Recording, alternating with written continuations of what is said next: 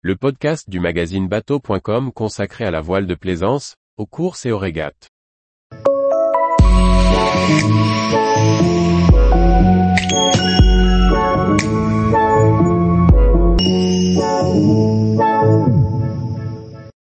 Castleton, un mouillage à l'ombre d'une forteresse sur l'île de Man.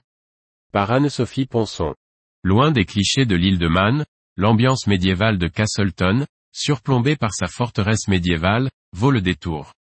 La baie qui l'aborde offre un mouillage agréable. Une étape parfaite pendant la traversée de la mer d'Irlande. En traversant la mer d'Irlande, la pointe sud-est de l'île de Man offre plusieurs mouillages. Celui de Castleton permet de visiter cette petite ville au charme médiéval incontestable.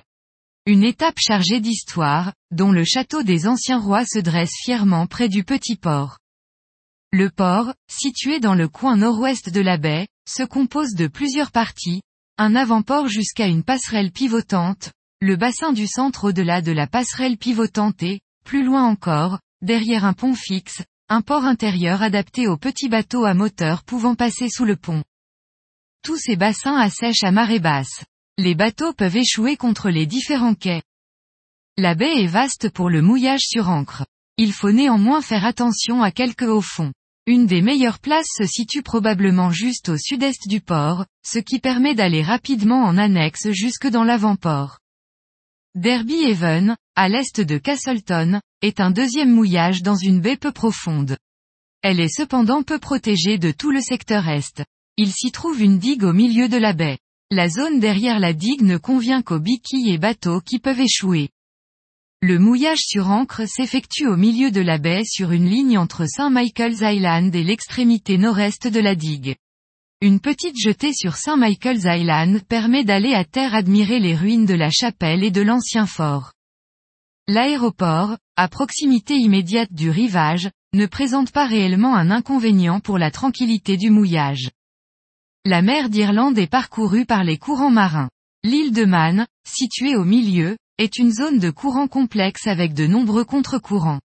Il est, dès lors, important de les étudier soigneusement à l'approche des mouillages.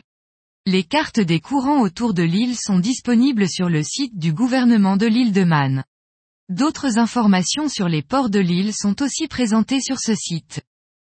Au port de Castleton, la plupart des quais offrent eau et électricité, des toilettes et des douches sont aussi disponibles.